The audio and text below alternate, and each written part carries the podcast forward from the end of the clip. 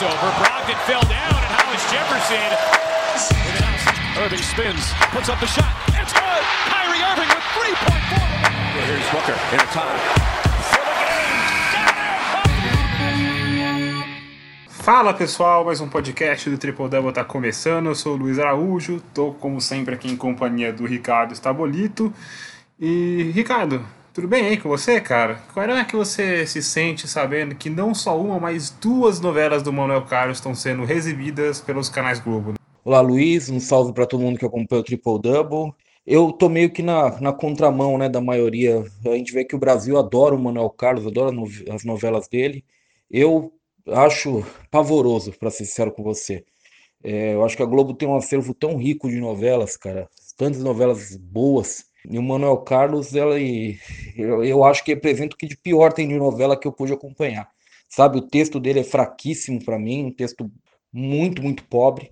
Acho que é um cara que tem o poder de, de pegar várias questões importantes da sociedade e entuchar elas numa mesma, numa mesma história, numa mesma novela e tratar elas da forma mais superficial possível, sabe? Eu, eu realmente acho que, que as novelas do Manuel Carlos são de serviço em geral, sabe? E, e vendem mal o que é novela no Brasil, porque a Globo produz muitas boas novelas, tem bons escritores, bons é, redatores de novelas e Manuel Carlos definitivamente não é um deles. Eu tento fugir, mas é difícil, viu? Tem muita. A impressão que eu tenho é que tem umas cinco novelas do Manuel Carlos passando, sabe? Eles parecem que me atormentam, ficam me seguindo pela programação na TV. ai, ai. Bom, esse podcast a gente não vai falar de novelas do Manuel Carlos, a gente vai falar, claro, de algumas coisas que estão acontecendo na NBA. Ainda antes do All-Star Game, né? Falamos muito sobre as seleções no, no, episódio passado. Vamos falar um pouquinho ainda aqui de uma troca que teve dentro dos selecionados, né? A substituição do Kevin Durant. Vamos falar de alguns outros outros tópicos interessantes aqui, alguns jogos bons de envolver nos times que vêm chamando a atenção ao longo da temporada. Então a gente vai pegar carona nisso para discutir um pouquinho mais. Tem também o papo, como sempre, aqui de basquete brasileiro com o Lucas Guanais e a gente começa pelas pinceladas.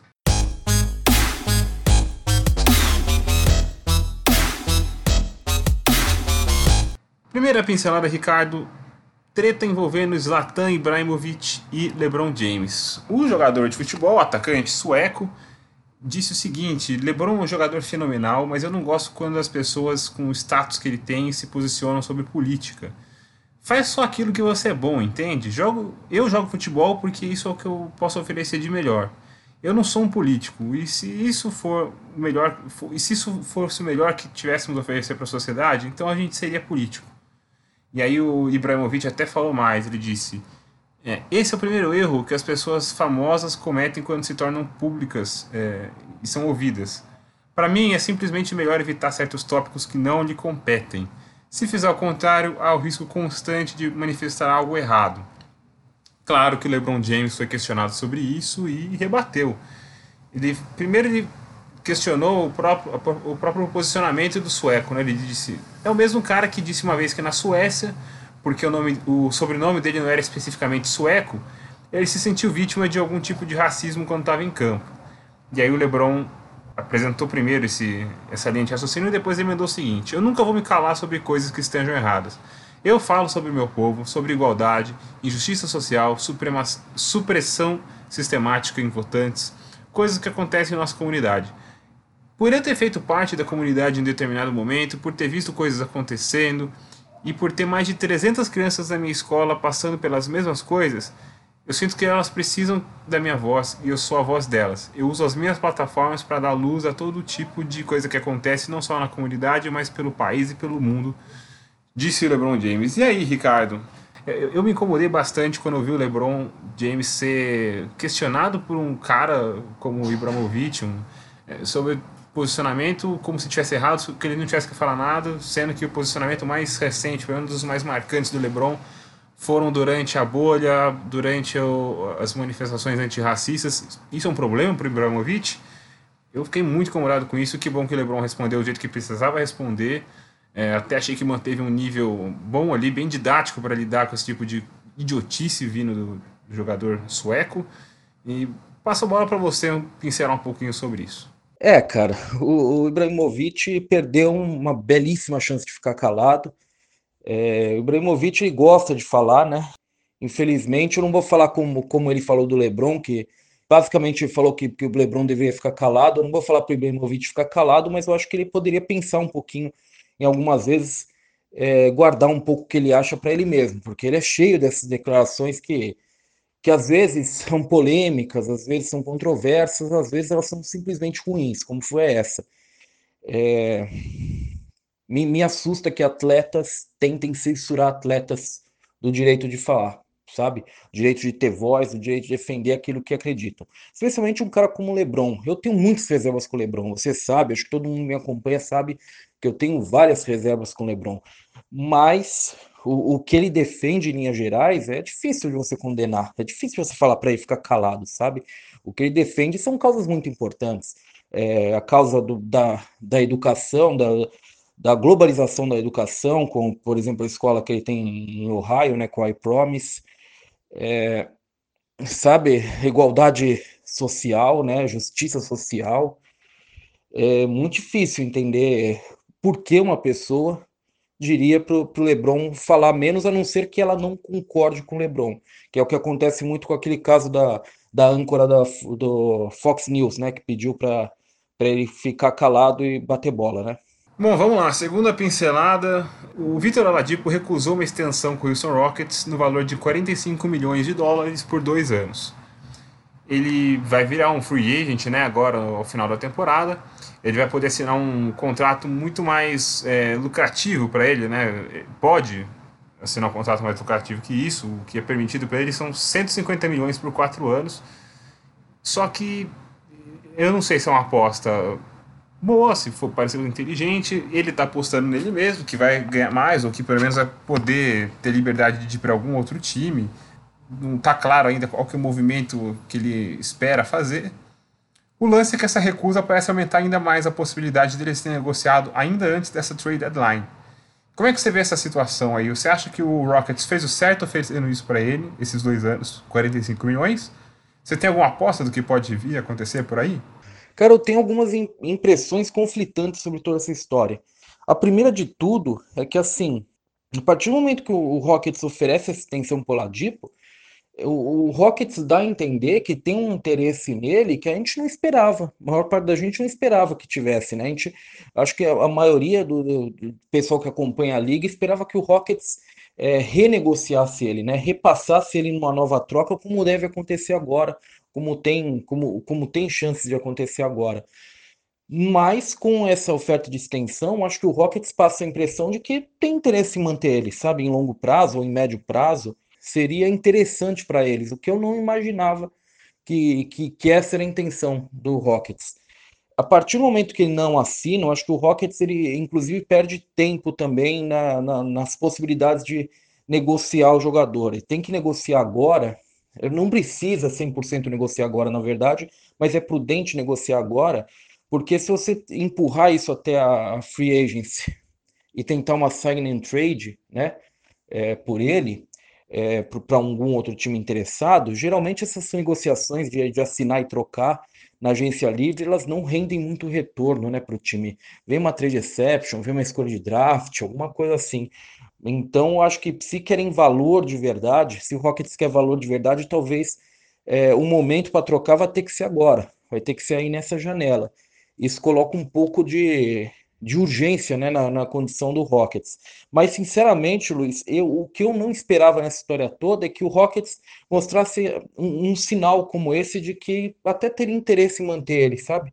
Eu sempre achei que a intenção realmente era repassar ele para um para um time mais à frente, uma nova troca que deve acontecer até 25 de março. Terceiro assunto, Ricardo, aqui nas pinceladas, diz respeito a mais uma troca de técnico. A gente falou do Ryan Saunders perdendo emprego no Minnesota Timberwolves. Tivemos segundo técnico demitido, Lloyd Pierce do Atlanta Hawks. E aí eu faço para vocês as mesmas perguntas que eu fiz na época do Ryan Saunders, tirando a polêmica, claro, né, do, da escolha do novo do substituto dele. O Lloyd Pierce estava. Quem acompanha os jogos mais de perto do Atlanta Hawks vinha criticando bastante. É, parece que não estava agradando muito a torcida do, do, do Hawks. Quem como eu disse, estava acompanhando mais é, com mais frequência os jogos do time. É, e eu queria saber de você, como é que você encarou essa notícia, se você esperava, se foi um movimento surpreendente.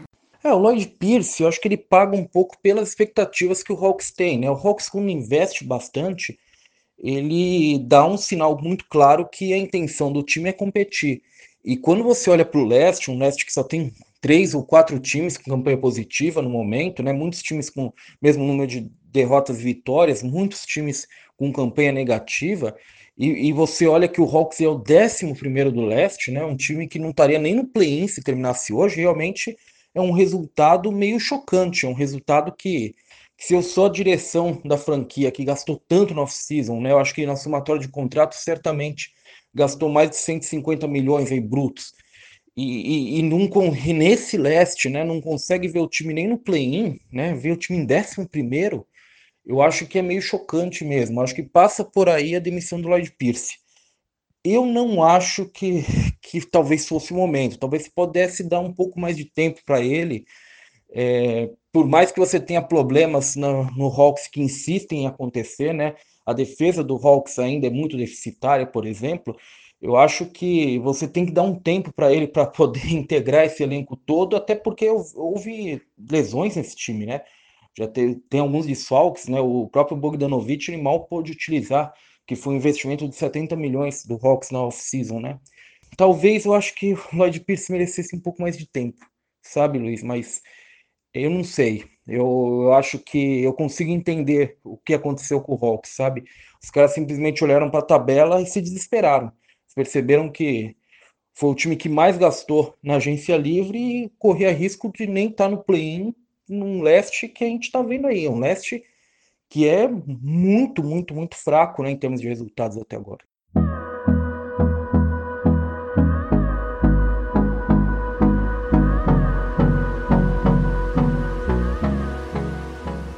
Você que está escutando a gente e gosta muito do nosso podcast, entra lá no Spotify e dá follow na gente. Vai lá no iTunes, deixa cinco estrelinhas para o nosso podcast Deixa também um comentário falando por que, que você gosta tanto do Triple Double.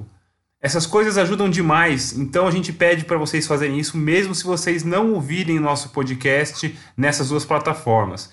Esse tipo de coisa é muito importante para ajudar a gente a alcançar cada vez mais pessoas. Então, dá essa forcinha para a gente que a gente agradece demais. Outro pedido que a gente faz por aqui é para você que gosta também dos textos do Triple Double, dos vídeos que a gente coloca no YouTube. Entra lá em apoia.se barra triple double, triple double com hífen e vire um assinante nosso, dê uma força pra gente aí.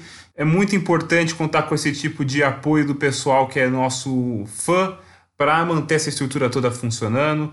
A partir de 15 reais por mês, não só você ajuda a gente a manter toda essa estrutura aqui em pé funcionando por mais uma temporada, como participa aí vez ou outra de algumas brincadeiras, concorre a prêmios e tem a oportunidade de participar aqui do podcast com a gente. Então vá lá em apoia.se barra triple double triple double com hífen, vire um assinante nosso. They do have a timeout. Decide not to use it. Curry, way downtown. Bang! Bang! Oh, what a shot from Curry! With six tenths of a second remaining. Bom, Ricardo, primeira coisa que eu queria conversar com você aqui nessa semana é de novo sobre All-Star Game. A gente falou bastante no podcast passado, mas o Domantas Sabonis acabou sendo escolhido para o lugar do Kevin Durant no All-Star Game. Não só teve essa troca, como isso culminou também no Jason Tatum assumindo ali a vaga de titular no leste. A gente falou sobre isso semana passada, sobre a gente cogitou, claro, o Sabonis entre os 12 All-Stars, eu queria saber de você se era essa mesma escolha que você faria no leste, se o Sabonis seria o, o jogador que você puxaria. Eu imagino que você vai falar que não tem nenhuma grande incoerência aí, porque o Sabonis não só foi citado pela gente, mas como é, acho que dá para dizer com segurança, o melhor jogador do Indiana Pacers que está ali numa campanha bem forte, bem, bem forte não, acho que é demais para isso, mas bem consistente ali no leste entre os times que muito provavelmente vão conquistar classificação para os playoffs. O leste é uma coisa meio. É, é bem certo, né? O Knicks estava brigando por mando de quadra. Se você é, vacilar, você encontra o Knicks brigando por mando de quadra no leste, dependendo da sequência de jogos. Mas o, o Pacers estaria em nono lugar. Já viveu momentos melhores na temporada, inclusive até quando a gente estava gravando esse podcast na semana passada, o Pacers estava melhor, o Pacers vem de quatro derrotas seguidas, mas eu tô dando essa volta toda e o que eu quero dizer, na verdade, é que eu não acho que o Sabonis seja uma aberração no All-Star Game. Seria essa mesmo a sua escolha? E, já aproveitando o gancho, seria o Tatum um cara que você escolheria para ser titular? Porque aí eu acho que parece um pouco demais. Não pelo Tatum, mas pela temporada do Tatum. Eu acho que ele é um jogador que poderia, sim, em condições normais, fazer esse caminho de assumir uma vaga entre os titulares do All-Star Game e tudo mais mas não nessa temporada. Eu acho que ele não é nem o melhor jogador do Celtics nessa temporada, como eu falei com você semana passada. Para mim, é, ficou meio estranho isso aí. É, sobre os Sabones, eu, eu teria levado ele na primeira lista. Né? Eu, eu gosto da, da temporada dos Sabones, acho que essa última impressão é que complica ele um pouco, porque o Pacers realmente está vivendo um momento meio ruim, deu uma caída até que, que, que razoável agora na tabela, mas em linhas gerais, especialmente pelo início da temporada dele, que foi muito, muito bom, acho que é, é muito cabível ele tá aí. Poderiam ser outros, poderia ter sido o Bandebaio, por exemplo, que eu lembro que você teria levado na lista, na, na primeira lista sua, por exemplo. É, poderia ser também, não teria problema nenhum, mas é, eu, eu, particularmente gosto da escolha do Sabonis. É, especialmente porque é, te remete ao início da temporada, mostra que uma coisa que a gente que assim que às vezes as pessoas meio que se perdem né, nisso. É, é, é, um reconhecimento pela temporada inteira, não pelas últimas três semanas, pelas últimas quatro semanas, últimas duas semanas. Então, se você vai ver a temporada como um todo, o Sabonis tem um início de temporada muito, muito forte. E é, o Jason Tatum como titular, eu acho que é, é uma manobra para mais para jogar para torcida, para público mesmo, do que propriamente por merecimento, né, Luiz? Não, eu nem, nem parei para pensar, na verdade, nessa questão, para ser sincero com você, mas eu, eu já parto do princípio que eu concordo com você que ele não é o jogador mais consistente do Celtics na temporada. O jogador mais regular do Celtics na temporada, de longe, é o Jalen Brown. Né? Pois é, mas acho que, no final das contas, o, o, o que importa mesmo aí é o Domantas Sabonis ter sido escolhido. Quem vai começar, quem não vai começar em All-Star Game é, é, mais um detalhe, mais do que qualquer outra coisa, né? Então, só me chamou a atenção ali no começo, quando, quando eu pensei, putz, será que era esse cara a ser puxado e tal? Mas é, tudo bem, não, não muda muito a vida. O All-Star Game, a gente já falou aqui, né, Ricardo? É um negócio que pra gente é, só serve nisso que a gente está fazendo, de aproveitar a onda e fazer um, um grande apanhado ali da temporada e fazer umas análises de como estão as temporadas dos jogadores até então. É, cara, uma coisa que eu não. Eu, eu, falei aqui agora, mas eu não vou saber é, agora de cabeça. Se você souber, até agradeço, não eu pego aqui rapidinho, mas o Jason Tatum ter sido selecionado para o time titular tem a ver com a, a primeira seleção? Ele foi, seria o sexto, ou pelo menos o, o, o, quarto atleta de front court na lista original? É, é, foi esse o caminho feito ou não tem nada a ver? Eu não tenho certeza também, cara. Tem que pegar a lista. Eu não, eu não, não parei para ver isso. Na verdade, me, me, eu, me passou meio que batida essa notícia, sabe? Eu vi que o Jason Tate ia ser titular, nem me preocupei em procurar. Mas eu acho que tende a ser. Eu acho que sempre tem isso, né? O, o próprio comissário, o Adam Silver, o David Stern antes, sempre costumava chamar para substituto o jogador, o, o oitavo, né, reserva, né? Geralmente era sempre o, o, primeiro reserva fora pela votação dos treinadores. Então acho que a mesma lógica está partindo por aí, né? É, cara, mas assim, é, na verdade o que importa é a gente falar dos Sabones mesmo, se eu fazer parte de, desses 12 do, do leste no All-Star Game. O resto também acho que.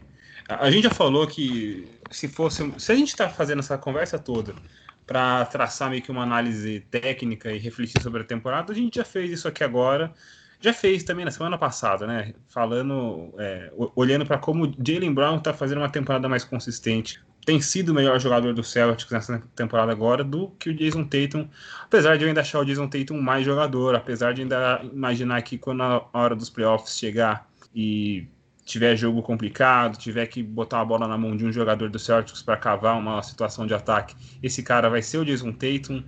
Apesar disso tudo, é a gente está trabalhando com o que a gente tem agora, né? Então eu coloco o Jason Tatum como jogador hoje nessa temporada à frente do, do, do Jason Tatum, Brown na frente do Tatum. Estou até me confundindo com os nomes, mas acho que deu para pegar o raciocínio.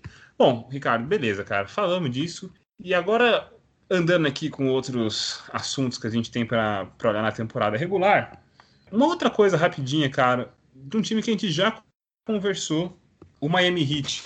Lembra que a gente conversou sobre como eles estavam mal e como eles talvez poderiam até se recuperar durante a temporada, mas que estava tendo começo de temporada, de, começo de campeonato muito ruim, possivelmente afetado pela off-season bem curta, né? Bem mais curta do que os outros times. O Heat e o Lakers, finalistas da última temporada, tiveram o quê? Dois meses é, de descanso, menos, incluindo ali os jogos de o período de preparação para a temporada, né? O Heat já está com uma campanha ali chegando nos 50%, teve lá embaixo na campanha, na, na classificação do leste, né? É, já é o, nesse momento que a gente está gravando aqui, aqui, o podcast, já é o sétimo colocado, tem 17 vitórias, 18 derrotas. Nas últimas 10 partidas, venceu 6, perdeu 4. Já, é, essa arrancada do Hit já pareceu mais evidente do que parece agora, mas parece que as coisas estão voltando ao trilho, né, Ricardo? Passa muito pelo, pelo Jimmy Butler mais uma. Aí é uma coisa que assim, a gente olha muito para a tabela das duas conferências na temporada, vê cada coisa estranha. Essa é uma coisa estranha que tende a ficar menos estranha daqui para frente, né? O, o, Miami Heat subindo, imagine que ele se consolidando.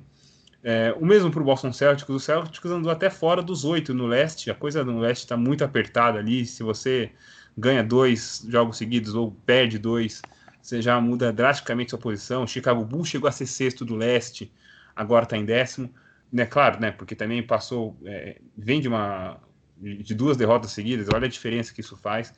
O leste está muito complicado, está muito. É, os times estão muito perto um do outro e tudo ali na, na faixa dos 50%. A gente falou do Pacers agora, que perdeu quatro jogos seguidos, saiu lá de cima para ficar no nono lugar, estaria no play-in agora. Tá bem previsível esse leste, né, Ricardo? Mas eu consigo dizer para você que o Miami Heat, dentre, dentre várias coisas estranhas, parece que é uma coisa que está começando a andar nos trilhos, né? E passa muito pela volta do Jimmy Butler, que não foi All-Star, como a gente falou na semana passada, mas ele é um All-Star. Acho que isso não tem discussão. É, não tem. O impacto dele no Heat é, é, grandioso. Você vê, por exemplo, o último jogo em que ele voltou a ser desfalque, o Miami teve uma atuação tenebrosa contra o Hawks, né? Perdeu e foi uma derrota horrível, né? Foi um jogo horrível, aliás assim, dos jogos que eu, que eu tive a oportunidade de ver alguma coisa, provavelmente foi um dos piores jogos que eu vi nessa temporada. Foi muito ruim. Eu acho que o Hit depende de ficar saudável, até por essa situação uh, do, do Hit que me assustou um pouco é, pela ausência do Jimmy Butler voltar tanto, regredir tanto Miami. Eu acho que, que depende um, de um pouco mais de regularidade em termos de saúde. Então, precisa aí de uma sequência um pouco maior do Jimmy Butler em quadra. Ele não pode jogar cinco e perder duas, sabe? Desse jeito é complicado para o Hit. O Hit vai estar entre os 10, né? É, isso é certo. Acho que provavelmente vai estar entre os 6, não vai precisar de play-in. É, a tendência, né? A gente sempre lembra isso, né, Luiz? A tendência quando a temporada vai se alongando é que os times melhores, os times mais regulares, eles fiquem lá para cima. Então, assim, nesse, tempo, nesse momento que está tudo muito embolado, a tendência, sempre a tendência vai ser que quanto mais jogos tenha, mais se afaste realmente quem sabe que são bons times, Miami, Boston, é, mesmo que não estejam passando por um bom momento, de times que a gente sabe que são assim pouco confiáveis, né? O Knicks, por exemplo, o próprio Bulls que está ali vivendo nessa gangorra também de sexto a décimo ali. Então a tendência quanto mais jogos a gente vai ter e a gente vai ter muitos jogos apertados, porque o calendário está muito apertado da NBA agora após o All-Star Game, a tendência é que os bons times né, eles, eles acabem se estabilizando na, na parte de cima. Mas Miami precisa de saúde, cara. Sabe, esse jogo, cara, contra o Atlanta, que eu assisti que de novo sem o Jimmy Butler, foi um jogo meio assustador para mim, tá? de, de, do impacto em geral. Sabe, é, foi, foi, uma das piores atuações do Hit na temporada e olha que teve aquele início de temporada muito ruim, né? É, eu, eu tendo a acreditar que é um time que, que com um pouco de, de saúde consiga se, se estabilizar, mas eu ficaria mais tranquilo, Luiz, se eles tivessem alguma alternativa de criação é, para o Jimmy Butler, porque assim é, é, impressionante.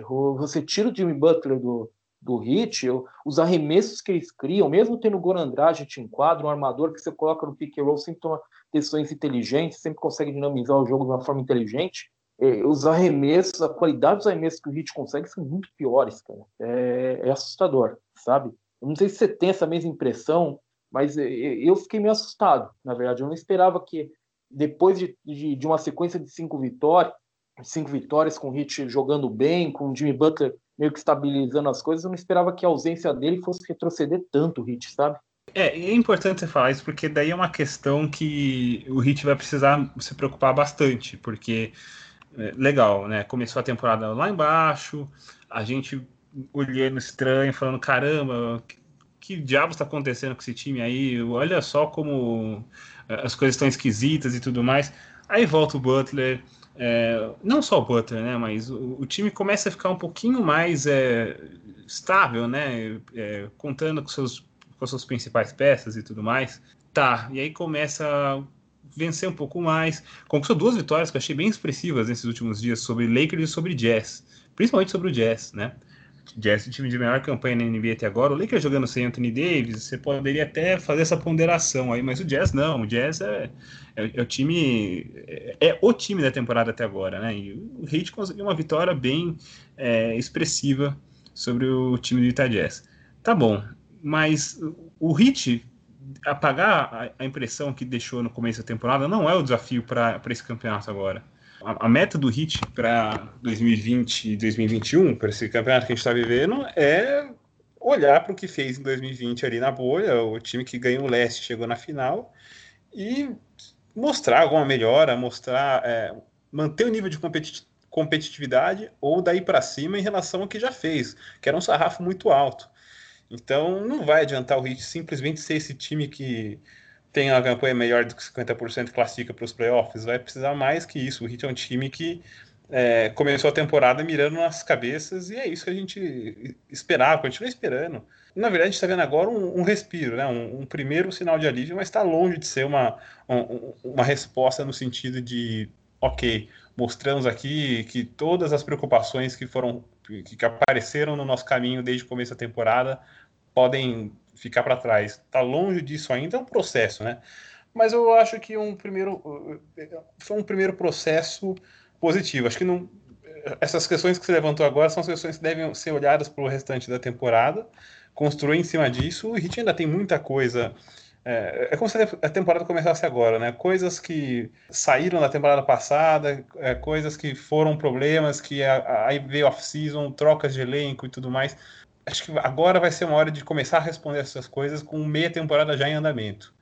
Vamos ver se como é que vai ser essa resposta, mas é, você falou bem assim, ainda tem muita coisa para se observar em que pesem essas vitórias, inclusive essas expressivas que eu citei.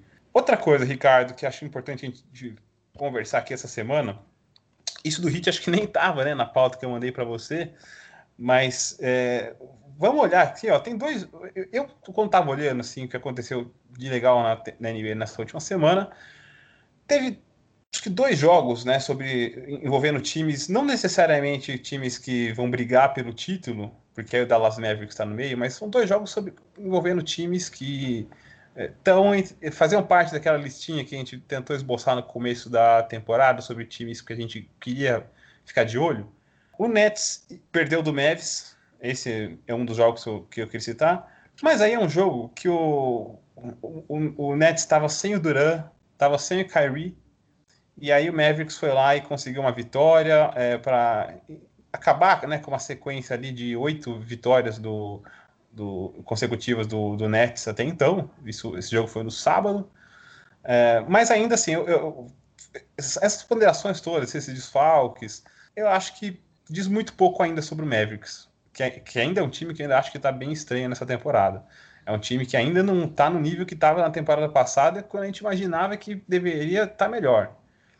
É, uma coisa só para registrar aqui que o Rick Carlisle, o técnico do Mavericks, falou que eu saí elogiando o Kristaps Porzingis, falou, elogiou a defesa de, de aro dele.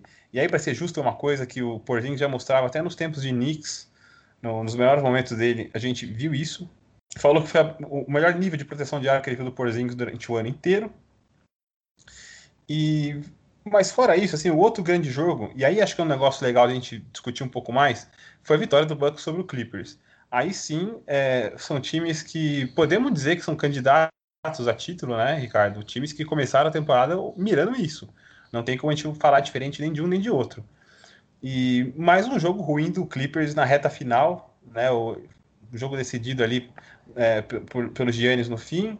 E o Clippers já parece aí na temporada como um dos piores times em situações de clutch até agora. É muito curioso, porque o Clippers, se você pegar os números frios que envolvem o, o jogo inteiro, todos os jogos, né? Todos os tempos de todos os jogos, enfim, todos os minutos da temporada, o Clippers está ali.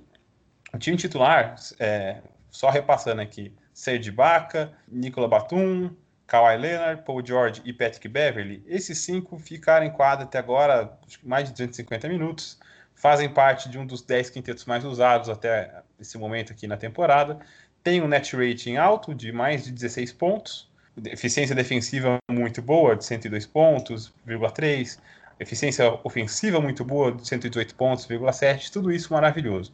Só que aí, quando você olha para a reta final de jogo, o Clippers tem deixado muito a desejar. Eu falei aqui sobre ser um dos piores times. Na verdade, eu falei tanto do net rating, né? O Clippers é o time de pior net rating em situações de cut até agora na, na NBA. O saldo é de menos 24 pontos nessas situações. O clutch, só para esclarecer para quem está ouvindo aqui, talvez não tenha tido a chance de ficar por dentro até agora, o clutch são os últimos 5 minutos de jogo. 5 minutos, né, Ricardo? Com a diferença de placar é, de 5 pontos para mais ou para é, um time ou para o outro. É isso mesmo, né? É isso mesmo. E o Clippers é o pior nisso. É, é a defesa cede cento, mais de 128 pontos a cada 100 posses de bola nessas situações clutch. E aí te pergunto, Ricardo, com base nisso, com base no que aconteceu contra o Bucks, no que você tem visto até agora na temporada, é meio difícil a gente é, ficar mais otimista com esse Clippers, né? Porque, beleza, começar a temporada é melhor. Uma coisa que eu achava que era um problema desse Clippers. Aparentemente estão corrigindo, porque se eu falei que o quinteto titular está entre os 10 mais usados na temporada, eles têm, por exemplo, já pelo menos uma base de, putz, essa aqui funciona. Né? Esse quinteto aqui eu experimentei mais, vai, é, posso confiar um pouquinho mais nos playoffs porque eu tenho uma amostragem para bancar essa minha crença. Mas não se traduz ainda em alguns momentos de jogos apertados, quando a gente queria ver as coisas funcionando. Tá bem estranho. Sei lá, se você acha que é um time mais confiável, menos que a temporada passada. Eu lembro que você foi um cara bem crítico com relação ao Tailu quando assumiu o Clippers.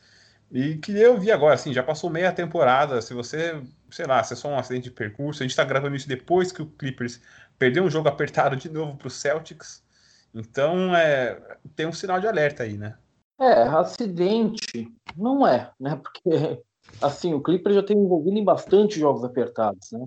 Ele já, já tem uma amostragem razoável, né?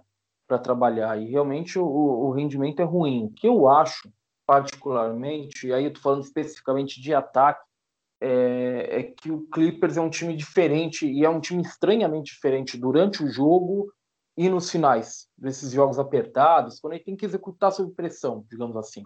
Durante o jogo, acho que o Tailu ele até conseguiu que esse time do Clippers tenha um equilíbrio melhor entre isolar o, o Kawhi Leonard, que é uma, um, expediente que você vai ter que usar é, obviamente, porque ele é um, é um, bom jogador, um bom emissor de média distância, ele consegue criar separação, é, ele pode também finalizar no post, ele é um cara alto, forte para um ala, ele pode é, forçar algumas formações mais baixas, pode pressionar elas um pouco mais, é, jogando mais próximo da cesta.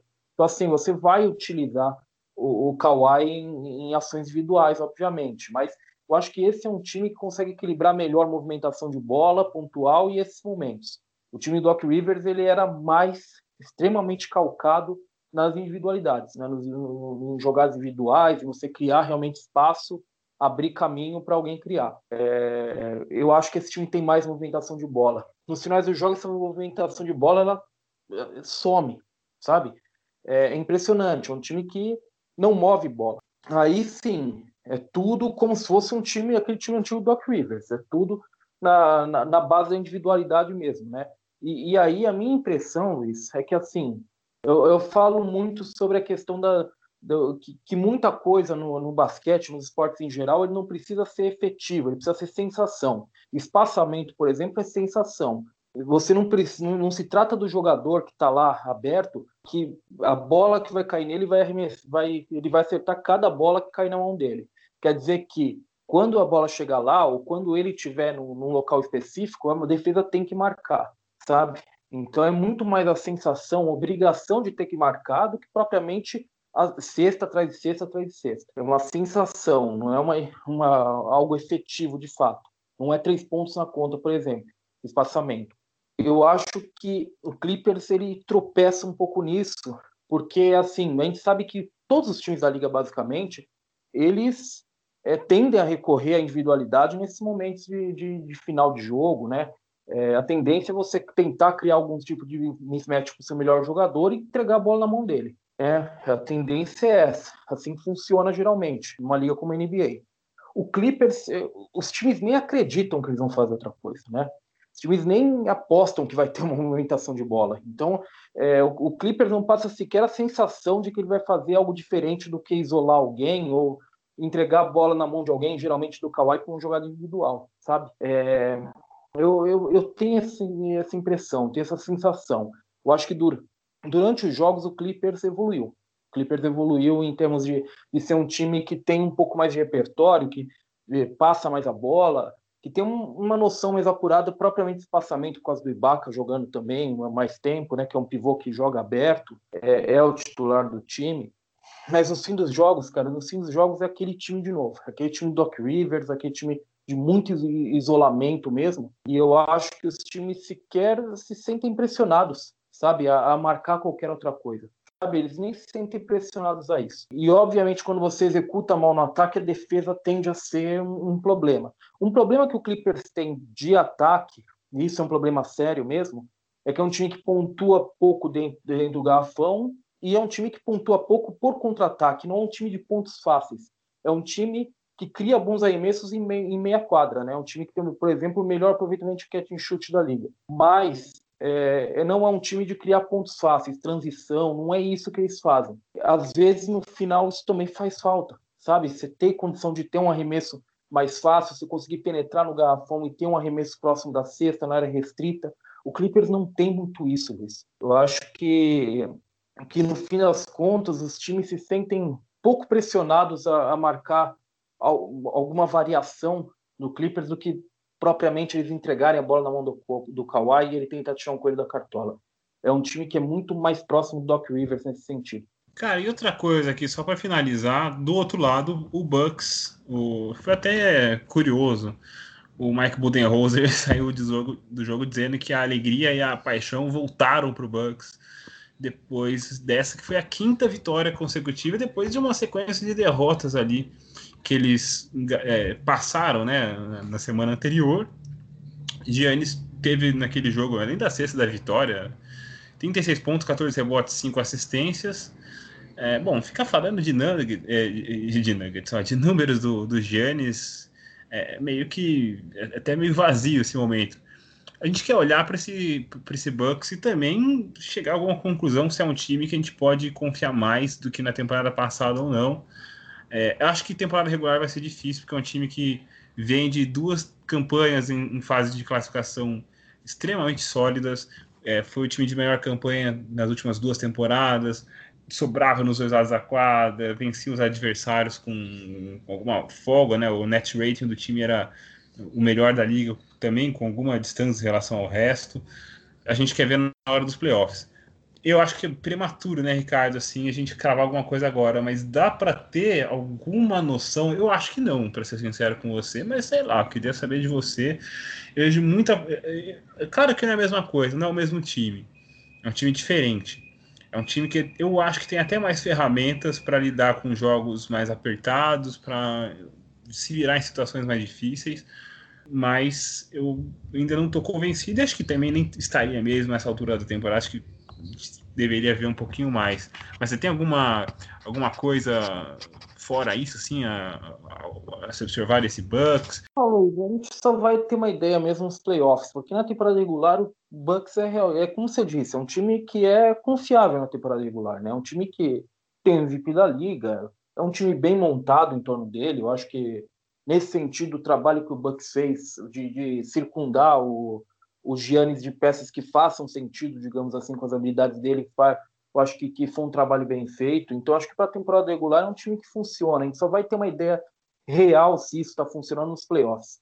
Eu, particularmente, acho que esse é um elenco diferente, com recursos diferentes. Eu acho que é um elenco até que. É, eu acho que se você analisar jogador a jogador, ou, ou analisar a rotação, eu acho que é uma, é uma rotação mais rica do que as últimas temporadas, tem mais recursos do que as últimas temporadas, mas eu acho que o basquete apresentado em quadra ele é ainda muito semelhante às ideias ao das últimas temporadas. No ataque, assim, o Bucks é um dos melhores ataques da liga, e não tem muito o que se discutir, né? Enquanto o Giannis conseguir fazer o que ele faz e o que a gente sabe que ele faz, que é agredir a cesta e conseguir arremessos toda santa vez, ele e o Zion são, são aberrações da natureza nesse sentido, né? Eles atacam a cesta, é, às vezes é melhor se sair da frente para você não se machucar, simplesmente, porque são, são dois são dois caminhões, né, atacando o garrafão. É, se eu não me engano, são os dois jogadores que mais pontuam meio do garrafão na liga, inclusive. Eu acho que assim, quando você tivesse uma peça como essa, você vai ter um, um ataque muito eficiente sabe? Um cara que consegue passar, inclusive, quando infiltra, passar em movimento, é, que tem todo o espaçamento que o Giannis tem em torno dele, né? Como eu já falei, as peças que fazem bastante sentido em torno dele. A gente meio que vê duas ou três vezes ele atuando não como o condutor de bola, mas como o bloqueador, né? Como o roller do pick and roll. Acho que isso poderia ser mais utilizado pelo Bucks, mas ele está falando isso há dois anos, que o Bucks poderia utilizar mais o Giannis nessa função. Então, acho que a gente tem que meio que aproveitar aí as três ou quatro vezes que acontece durante um jogo, é, isso e, e, e, se contentar com isso, que eu acho que não vai mudar. Só que a defesa, a defesa ela continua muito semelhante, né? O Bucks é um time que tira tudo, todo e total, total arremesso que acontece em torno da cesta, ele quer diminuir ao máximo isso, a eficiência do, do adversário nessa área, e para isso ele sangra pela linha de três, né? Ele não ele, até não se importa, ele prefere não tomar uma bola perto da cesta e dar a bola de três para o adversário. Isso era uma estratégia que funcionava muito bem em temporada regular, e nos playoffs, quando você está enfrentando os melhores times da liga, não funciona tão bem. A diferença é que agora não funciona sequer na temporada regular, né? O Bucks é o quarto time que mais cede bola de três e é o quem cede o oitavo maior aproveitamento. Ele está sangrando pela linha de três, como se fosse playoff mesmo. Então, assim, eu acho que pouca coisa mudou em relação ao que a gente já viu. Tem coisas diferentes? Tem, acho que pontualmente há coisas diferentes, inclusive porque o elenco dá essa opção para o Budenholzer. Mas eu acho que é pouco, Luiz. Eu acho que as mudanças são poucas até agora. Eu estou vendo muita coisa semelhante a esses times que não deram certo no passado. Vamos ver. Vamos ver. A gente tem que esperar os playoffs para ver realmente, porque na temporada regular não é régua. O Bucks ele passa por cima na temporada regular mesmo. Mas eu não sei. Sinceramente, eu não sei. É, mas tem uma coisa que eu vi no Bucks na sequência de derrotas deles que eu acho que pode ser levado para playoffs e se for, é, se a gente pensar nisso, é um ponto preocupante, que é o seguinte: o Bucks vai precisar menos do Geek Freak nos playoffs. Eu não estou falando do Giannis em si, não foi uma brincadeira com, com a apelido dele. Eu estou querendo dizer que o, o Bucks vai precisar de outras coisas funcionando que não façam o Giannis usar simplesmente a capacidade atlética, a aberração que ele é física. Se for só esse o caminho, eu acho que é uma armadilha, porque a gente viu. vou até citar de novo aqui: um jogo contra o Thunder, limitado toda a vida, o Thunder do jeito que ele é. O Al Horford estava super confortável com a bola do o ataque dos Bucks, colocando a bola na mão do Giannis de costas para cestas para ele criar ali. É, não é a dele, você tira a velocidade dele no espaço que ele está suscetível a receber dobras sem ver. O Giannis não é um grande passador, ele é um passador ok na maioria das vezes, e aí, assim, muita coisa é, é muito exponenciada pelo físico dele, pelo, enfim, a combinação atlética, tudo que a gente cansa de falar dele desde sempre. Mas se for depender disso, se, for, se colocar o Giannis nessas situações que em playoffs a gente já viu acontecer, eu fiquei preocupado quando eu vi em temporada regular essas coisas continuarem a acontecer, acho que é uma coisa para se observar, assim. Eu vi, Ricardo, até que você, é, e achei super justo, tá? Um retweet que você deu do Kelvin Pelton falando que, putz, eu imagino como é que seria diferente, as, como é que seriam diferentes as análises se o Bucks tivesse vencido aquele jogo 3 contra o Raptors, que foi para prorrogação na final de conferência, e é verdade. Mas é, o fato é que, desde aquilo que aconteceu, o Bucks perdeu aquela série, e o Bucks perdeu a série, perdeu os playoffs da temporada passada, dominado pelo Heat. A gente pode falar isso, foi dominado. Eu acho que essas situações, se o Bucks não driblar, não evitar coisas assim, continuar insistindo em bolas que façam os Giannis um alvo, não vou falar alvo fácil, porque não é fácil marcar o Giannis, não é isso, mas um alvo que as defesas vão conseguir causar impacto e tirar proveito disso, aí acho que é um perigo para o Bucks. É isso, você está certo. Não, não pode depender só disso. E ainda eh, me transparece a impressão que é muito isso, que eu acho que o Bucks tem de melhor, né? E aí passa pelo time que eles montaram agora, pelos reforços que eles trouxeram, eles têm mais jogadores para trabalhar com a bola nas mãos e te libertar um pouco o Giannis desse, desse tipo de responsabilidade, que era muito que o Giannis era o único criador, basicamente, do, do Bucks nesses últimos playoffs. Né? Era, o jogo era muito ele tentando infiltrar ou entregando a bola, como você disse, post para ele tentar criar alguma coisa ou tentar passar, enxergar alguma coisa do jogo. Isso não funciona. Eu acho que o Bucks tem, tem é, peças para fazer algo diferente. Eu não sei se até agora eu vi algo diferente propriamente, sabe, Luiz? Ainda não, não, não sei se eu vi isso.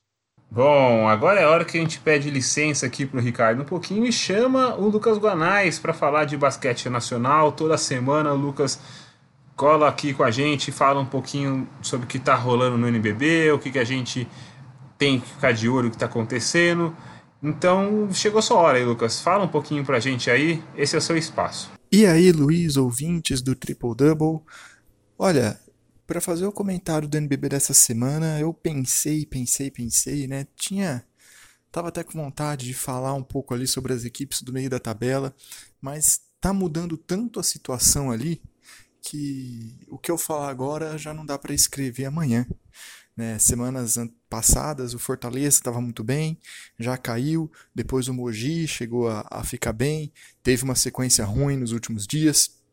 Agora a Unifacisa está tomando esse posto aí de melhor equipe desse meio de tabela, mas não dá para saber até quando. Pessoalmente acredito que não vai durar muito tempo também. Então eu resolvi falar da briga na parte de cima da tabela. Por quê? Semanas atrás eu até escrevi na minha coluna no área restritiva, falei em outros lugares também, da briga do campeonato que estava se resumindo ali entre São Paulo, Minas e Flamengo. Né? Tanto a classificação mostrava isso, como as estatísticas também mostravam isso. Né? Eles estavam muito acima das demais 13 equipes em praticamente tudo. Só que veio esses últimos dias e o São Paulo parece que se descolou um pouco de Flamengo e Minas e descolou para baixo. Né? Viu ali Flamengo e Minas se distanciarem. Em primeiro lugar, teve o confronto direto, né? Teve Flamengo e São Paulo, depois teve Flamengo e Minas. É, Flamengo e São Paulo, o Flamengo não deu tantas chances assim pro, pro tricolor, né? Conseguiu vencer com facilidade. Contra o Minas, o jogo foi bem mais parelho. O Minas venceu na última bola, e uma última bola ainda ali com marcações polêmicas da arbitragem né, numa bola que pode ter tido interferência do Gui Santos na descendente. É, a arbitragem disse que não, mas a imagem mostra que pode ter sido o contrário. Não tinha instant replay, ficou por isso mesmo a vitória do Minas. Depois o São Paulo perdeu para o Pato também, e aí já começa a complicar, né? Porque o Pato está numa campanha muito legal, mas é o 11 primeiro, é a equipe mais jovem de todo o campeonato, é a equipe aí com um dos menores orçamentos, e venceu o São Paulo de novo na última bola. Então a gente vê um São Paulo que agora está bem distante de Minas e Flamengo, está a quatro vitórias de distância e faltam apenas seis jogos na primeira fase. Por mais que matematicamente seja possível, sejamos sinceros, não vai chegar, tá? Não vai pegar ali e ficar na vice-liderança ou até na liderança, não tem como. É muito mais provável que o Bauru e o Paulistano, que vem uma e duas vitórias atrás do São Paulo, alcancem o tricolor do que ele chegar nos líderes. E é muito curioso a gente ver isso acontecer no momento em que a equipe deveria estar tá se recuperando das principais problemas que teve nas últimas semanas, os principais desfalques, principalmente pelo surto de Covid. Né, o São Paulo teve ali praticamente seu elenco inteiro testando positivo. Teve uma partida contra o Paulistano em que basicamente só tinha à disposição Lucas Mariano, Bennett e o Renan Lenz, e mesmo assim conseguiu vencer o Paulistano, sabe, com esses três jogadores, Danilo Igor Penteado, que quase não atua, e uma, uma porrada de moleque da base, três, quatro moleques da base que nem entraram, jogou ali o quinteto inicial pelos 40 minutos. Então, parecia que o time iria engrenar, que daqui para frente só iria as coisas só iriam melhorar, mas o, o os comandados do Mortari ali deram um passo atrás, né? E gente pode achar vários culpados. Tá, em determinado momento, o Lucas Mariano não fez um bom jogo. O Mortari errou muito contra o Pato Basquete, principalmente nos minutos finais. é, Jorginho e Chamel também não tiveram a mesma regularidade do restante da temporada, mas fato é que a gente viu um São Paulo que está pagando o preço de um aspecto que eu já falei aqui no Triple Double, que é uma defesa muito errática, uma defesa muito instável, que está agora é, cobrando suas vitórias. Contra o Pato foi assim, contra o Minas foi assim, contra o Flamengo nem tanto, mas que pode vir a ser um problema muito grande para os playoffs. O São Paulo está tendo dificuldade, está ficando previsível. O São Paulo parece ter um plano A e não existe plano B. Tudo bem, nesses jogos, Renan Lenz e Isaac, que testaram positivo e tiveram problemas com lesões também, eles estavam fora, né? E são caras que dão uma maior profundidade para o elenco, principalmente o Isaac, que é o melhor arremessador de três dessa temporada do NBB. Mas ainda assim, o São Paulo tinha peças para fazer frente, principalmente contra o Pato, e não conseguiu, não foi para frente, né? Teve muitas dificuldades, jogo truncado o tempo inteiro, e aí foram três derrotas em sequência. Enquanto isso, o Minas, que venceu o São Paulo, também teve problemas ali porque estava sem o Parodi, sem o Nesbit e perdeu para o Paulistano, né, que está ali na briga pelo G4 também perdeu no finalzinho, foi, foi dominado pelo Paulistano nos instantes finais. Uma derrota inesperada e que serviu muito bem para o Flamengo. O Flamengo agora é líder invicto do NBB e vai ter pela frente aí nas próximas semanas, assim como Minas e São Paulo, os jogos da Basketball Champions League Américas e vai ter a tranquilidade de ser um líder isolado, né? Ele está uma vitória na tabela à frente do Minas, mas na prática são duas, porque ele venceu os confrontos diretos contra o Minas, então ele teria vantagem num, num possível critério de desempate. Faltando seis rodadas, o Flamengo no nível que tem, muito acima dos demais adversários, o Minas não vai conseguir tirar seis vitórias, duas vitórias do Flamengo em seis jogos, ainda mais sem ter é, nenhum confronto direto. Então a gente pode falar que a briga pela liderança ali está praticamente consolidada, com o Flamengo em primeiro, com o Minas em segundo, e aí em terceiro provavelmente o São Paulo, mas o Bauru Basquete está tentando tomar esse posto. No resto do campeonato, tá tudo muito instável. O grupo ali de, do, do sexto ao décimo, principalmente, as posições mudam a cada rodada, né? Porque fora isso, ali vai ser Bauru e Paulistano em quarto ou quinto, eventualmente em terceiro, mas provavelmente em quarto ou quinto. Em décimo primeiro vai ficar o Pato, tá? já está duas vitórias acima do resto e umas três abaixo do grupo do, dos dez, então não, não tem muita margem de manobra para o Pato ali, vai acabar em décimo primeiro. E, e, tem a briga ali de Cerrado, Caxias e Pinheiros pela última vaga do G12. Né? Campo Mourão e Brasília acho que já são carta fora do baralho também. Lembrando que né? Quem a equipe que fica no G4, os, as quatro, os quatro times do G4 eles avançam direto às quartas de final e quem fica de quinto ao oitavo, em outros anos, tinha a vantagem de disputar as oitavas de final em casa. Se o NBB continuar no sistema de sede nos playoffs, a gente ainda não sabe qual será a vantagem e se haverá vantagem de ficar de quinto a oitavo, né? Se vai ter esse mando de quadra, é, se, ele não, não tiver como essa vantagem será traduzida ou se não vai ser igual aconteceu na bolha da NBA. Beleza? Semana que vem a gente tá aí, a gente conversa mais um pouquinho de NBB. Até lá e valeu! Valeu, Lucas. E valeu também, Ricardo, que estava esperando esse tempo todo por aí. A gente se fala semana que vem sobre mais coisas aí, sobre mais NBA. Valeu, Luiz. Fico um abraço, como sempre, para todo mundo que acompanha o Triple Double e torço para que vocês, pelo menos aqueles que concordam comigo, não tenham que ficar assistindo novela do Manuel Carlos. Obrigado também todo mundo que acompanhou a gente até agora, todo mundo que manda sugestão de coisas para a gente conversar toda semana no podcast. E a gente se encontra semana que vem de novo, tá bom? Então até lá, tchau! Crossover, Irving spins, puts up the shot. Here's Booker in a time.